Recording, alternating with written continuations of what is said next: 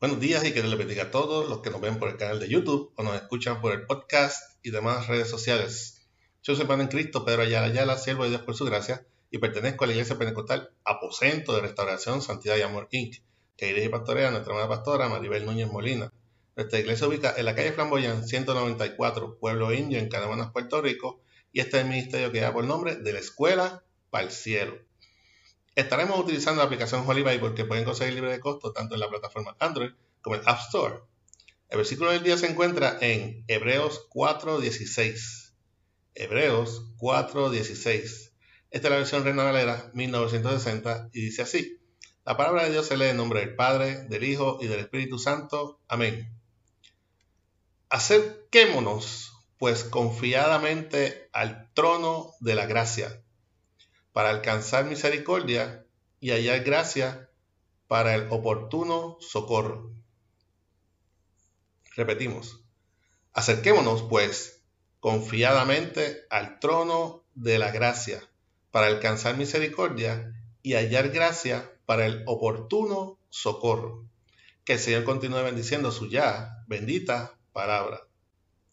Jesús, el gran sumo sacerdote. El sumo sacerdote es aquella persona escogida para interceder ante la presencia del sumo santísimo, que es Jehová, por la necesidad de la persona o de un pueblo.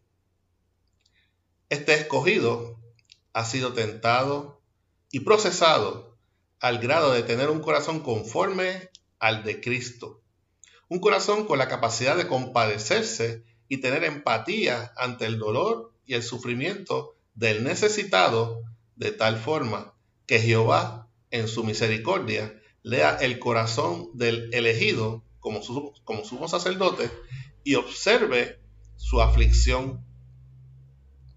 Podemos ver que esta dinámica se practicaba desde el Viejo Testamento, pues en la palabra de Dios quedó registrado que solo Moisés y su hermano Aarón habían sido elegidos para ir ante la presencia de Dios en el lugar santísimo, pues la impureza y el pecado de los demás seres humanos los descalificaba de tener el privilegio de ir directamente ante, su presencia.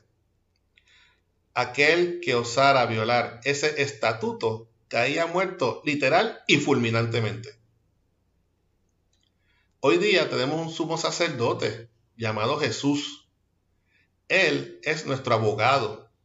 Él tiene empatía por nuestra aflicción y sufrimiento. Él fue tentado en todo y comprende las tentaciones que te acechan. Él está a la diestra de su Padre con la disposición de interceder por ti y por mí en tu o nuestra necesidad.